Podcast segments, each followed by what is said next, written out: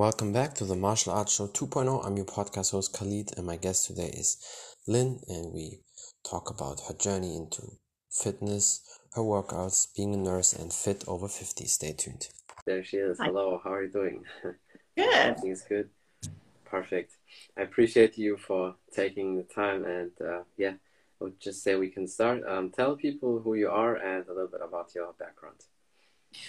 Hi, okay. Um, my name is Lynn. I have um, Lynn Ali Fit on Instagram. I am 52. Um, that's the biggest reason I started that page um, because of my age, and then I got in better shape later in my life. Yeah. And um, I'm a Southern girl, I guess you can tell. yeah. But there's nothing wrong with that. I think it's cool.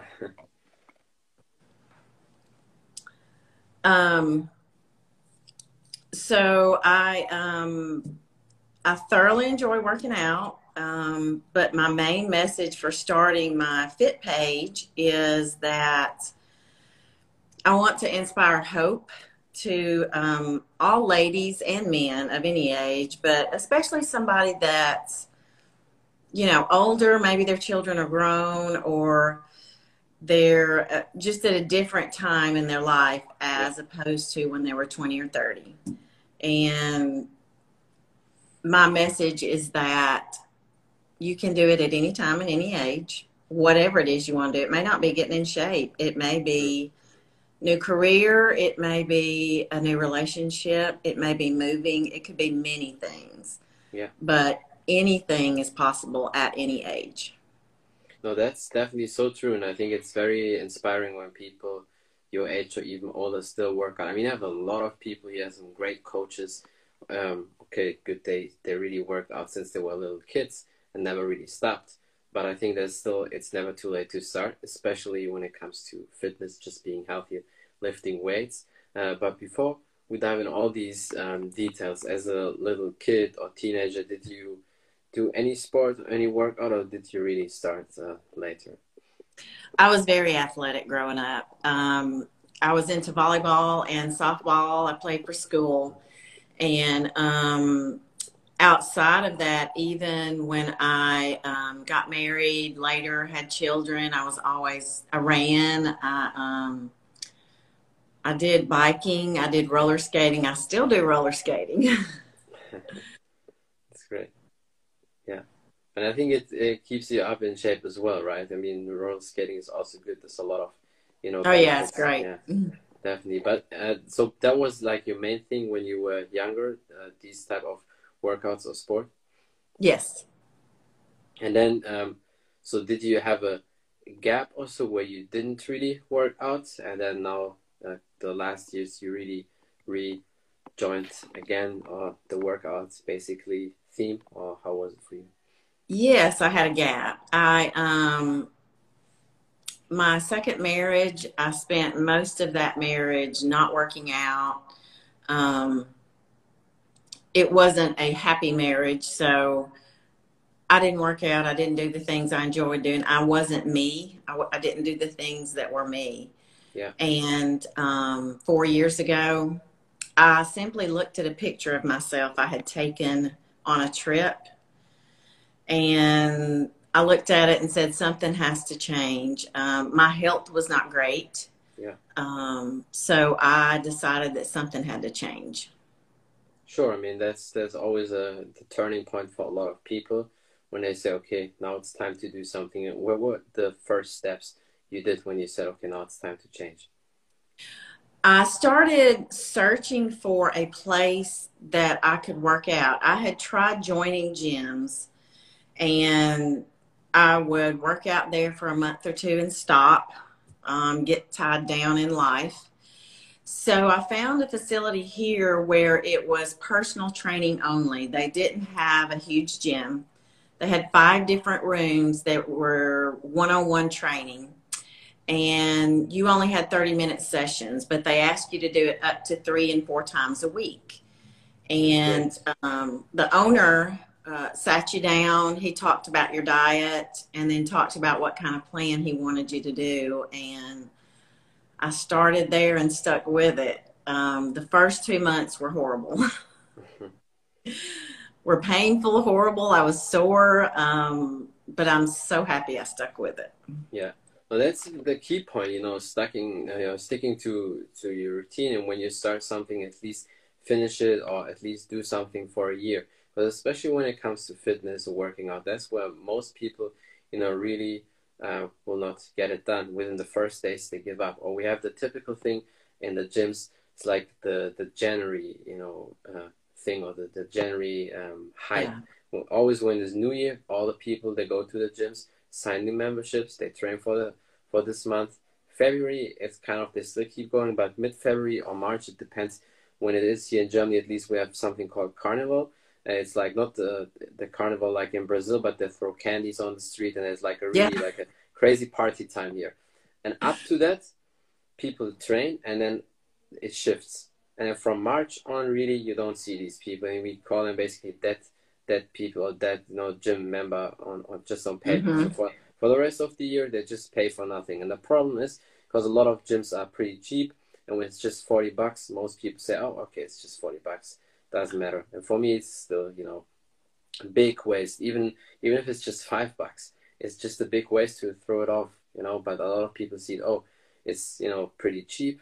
Then it doesn't matter if I show up. And that's why I think sometimes maybe heavy gym memberships are not too bad because it makes you accountable. Because imagine you need to pay 250 bucks or 500 bucks for a gym membership a month, you definitely better show up. yes. and that's that's why I feel like it, it's sometimes a must to have, you know, to pay a little bit more. But how was it for you when when you? I mean, you said when you started, the first months were hard and you were sore. But did you immediately within the first month see like, okay, maybe that's going in a direction where I want to be? I see little bit of results? How was it for you?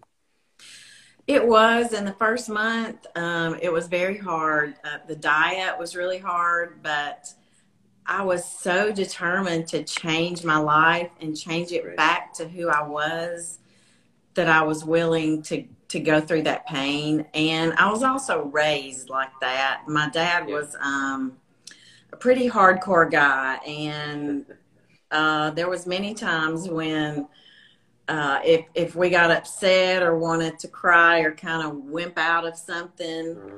he said, "No, you're going to."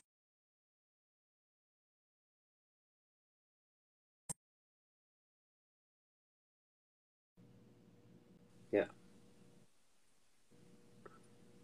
So we you basically had really, you know, you basically had a heart. Oh, okay. So can you hear me now? I can. I think now you can hear me. Okay, perfect. Yeah. So basically, you really had the typical for that time hard and tough parents, right? Yes. But would you say there's also some benefits to that because of that? I mean, like you said, it helped you, and, and then you know, okay, if you start something, you push through that, even if it's struggle. Yes, I would not trade that for anything else. I think it has yeah. given me a lot of tools in life. I can definitely imagine because I think and I know maybe sometimes people get mad at me if I say that, but I think our society is pretty weak, you know, not just mental weak, but also like physical. And as soon as it gets tough, they quit, they give up. And that's why I think it's important maybe to have parents like that who, who raise you, you know, different and be a little bit hard on you and try to, to push you because at the end of the day, you'll be thankful to them. And I definitely see the same for me. I mean, I was happy that my parents always pushed me for you know, working out, put me in three different sports because I think, yeah, it's definitely important. I agree. and then you, you you really see the difference. I mean, I always saw the difference between me and the other kids in school because when they didn't do anything, or some of them played uh, soccer a little bit because it's very common here in Europe for us. Um, but other than that, they had really almost no discipline. And for me, discipline was always key. Yes.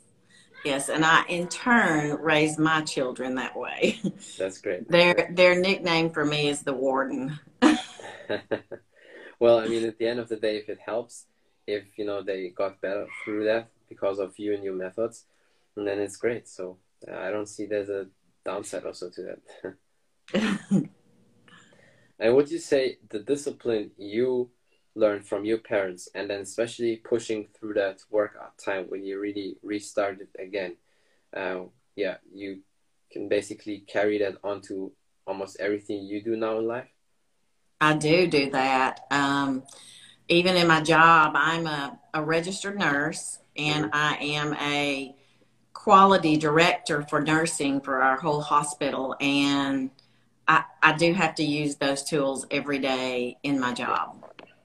I mean, that's discipline is really key, and I feel like some um, so many people don't have discipline. For, um, and crazy thing, sometimes even older people, like 50, 60 plus or so, they don't have really a lot of discipline. And I'm asking myself, what, what's wrong with these people? What happened? Because normally in that time, it was pretty normal that they were raised with a lot of discipline. Normally, it's more the younger people in that mm-hmm. generation they have less and less discipline. But I, I guess probably you know there's probably in every generation people who have no discipline.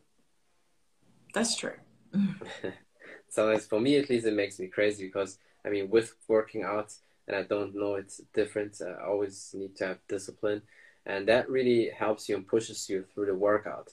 And you know, with the time, let's say a couple of months in, did you see then some results and say, okay, now I see the change, and now I have even more motivation to keep up? Um, I was about three months in, and I really started seeing some change. And that was when I really like started pushing hard and enjoying it and wanting it and craving it.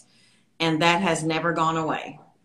Um, awesome. Even on vacation, I will work out and I post videos of me being yeah. on vacation doing workouts. So I crave it. well, that's awesome. I really love that. I mean, I saw your videos when you when you did the push ups, and I definitely have to say you're in great shape. So you can be definitely proud of you, and because I think a lot of people, not just older people, even very young people, even kids, teenagers, they can definitely take you as a great example because it's never late, never too late to work out again to get back in shape.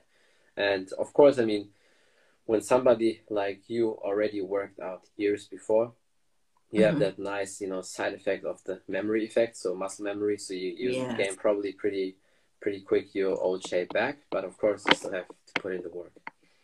Mm-hmm.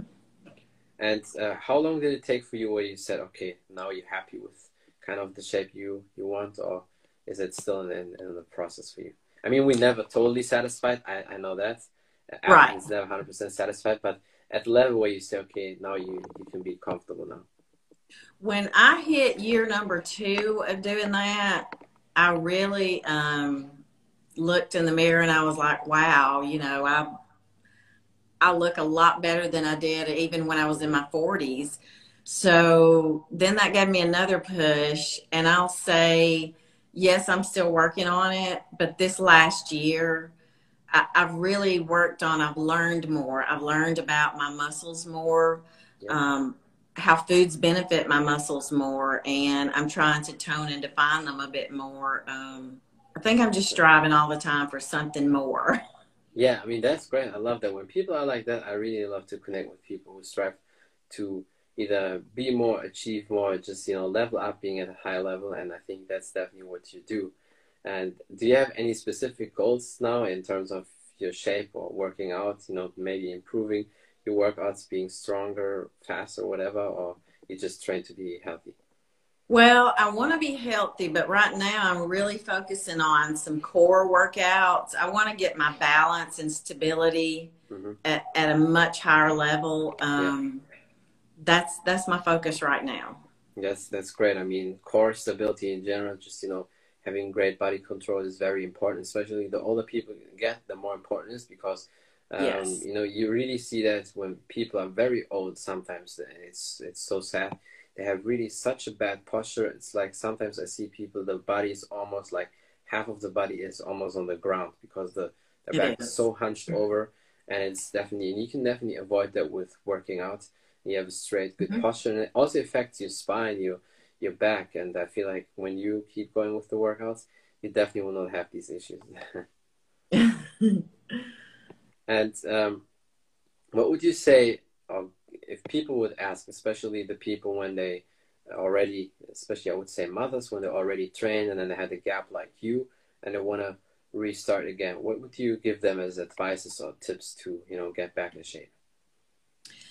I would tell them to start with anything, the smallest task that they feel like is difficult, because in my mind, that's where I started. Um, I just knew I had to do something. If it was just walking to the mailbox every day, which maybe they don't do, maybe just walking around their neighborhood, maybe it's just talking to someone saying, Hey, yeah. I'm struggling. I want to get in shape.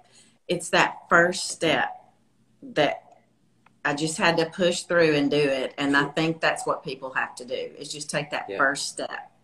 Yeah, the first step is always the hardest. And I feel like also push yourself or maybe force yourself or maybe do a put a bet on with somebody the first 30 days. Because I feel like if you get the first the first 30 days done you're already at you know at the step where you need to continue. And then if if you kind of uh, you know stick through that for another 30 days then i think you're over that that motivation you know gap. And of course you always need to uh, you, you always need to make yourself accountable maybe you know write some things down your workout and taking pictures or measurement did you also do that a little bit like taking pictures or measurement i did the pictures were great, and my trainer made me um, take a picture every morning, and then I had to take pictures of what I was eating for my meals and send them in yeah. every day.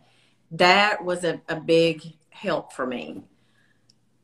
That's great. Yeah, I mean that's like that's perfect because then you have it really on paper, and sometimes if if the pictures, if you do the the pictures and you don't see after a while, you have a, a kind of plateau, and you don't see you know the next level but then you, you did measurements and you see oh half inch I, I lost it here or yeah. on this body part. And something sometimes that's also you know a big win.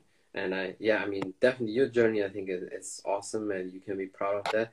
And is there anything else you want to say or maybe some last advice you want to give the people or something you want to promote um, I just want to tell everyone to push no matter what and go for it and take as many risks as you can it's always worth it. Risk it all, try it all, do it all. Um, if you're unhappy, um, push forward and make something happen in your life. And I also I am very passionate about suicide prevention. September 5th through 11th is National Suicide Prevention Week. Um, just be aware, read some things on it, reach out to people that may have problems um, I'm very passionate about that. Yeah, no, it's very important. And uh, yeah, I appreciate you a lot for taking the time, and I hope we can do another podcast soon again. You're awesome. Definitely keep it up with your journey. You're a good role model, inspiration for many people out there. And yeah, thank you. Have a, anytime. Have a great day. Bye. Thank you. Bye. That's it from the Martial Arts Show 2.0. I'm your podcast host Khalid, and my guest today was Lynn Ali, and we talked about her journey into fitness, her workouts, being fit at 50, being a nurse, some tips and advices from her, and many more things. Thank you for watching. Thank you for listening. Don't forget to follow her on Instagram if you want to know more about the podcast on Spotify, iTunes, and all available platforms. You can check out my podcast and definitely follow her on Instagram. Check out her workouts. Thank you for the support. Until next time, bye everybody.